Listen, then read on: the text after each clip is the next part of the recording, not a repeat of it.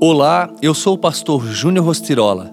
Vamos juntos ao Café com Deus Pai de hoje? As colheitas virão. Eu as abençoarei e abençoarei os lugares em torno da minha colina. Na estação própria farei descer chuva. Haverá chuvas de bênção, elas saberão que eu sou o Senhor. Quando eu quebrar as cangas de seu jugo e as livrar das mãos daqueles que as escravizaram. Ezequiel 34, 26 e 27. Todos nós estamos em constante semeadura em nossa vida. Como consequência disso, estamos constantemente colhendo os frutos do nosso plantio. No texto lido, o Senhor afirma que na estação própria fará descer chuva e haverá chuva de bênçãos. Essa é uma palavra que traz muita esperança, pois o texto conclui: Elas saberão que eu sou o Senhor. Acabamos de entrar numa nova estação. O outono traz consigo algumas particularidades.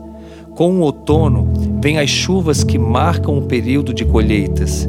Isso significa que podemos olhar os campos e contemplar frutos maduros. Mesmo que estejamos apenas no terceiro mês do ano, certamente já podemos iniciar algumas colheitas em nossa caminhada. Nessa estação existirá para você solução de conflitos e preparação para as estações seguintes. Ainda que você avalie sua realidade e pense que não há nada para colher, quero dizer que já passei por muitos outonos que foram assim, sem ter o que colher, parecendo ser o fim. Mas o que fez a minha situação mudar foram as minhas atitudes. Apesar de eu olhar ao redor e não contemplar os frutos desejados, Agir ativamente. Atitudes são como sementes e cada semente é uma promessa, deixando de ser promessa para ser uma realidade quando lançada na terra.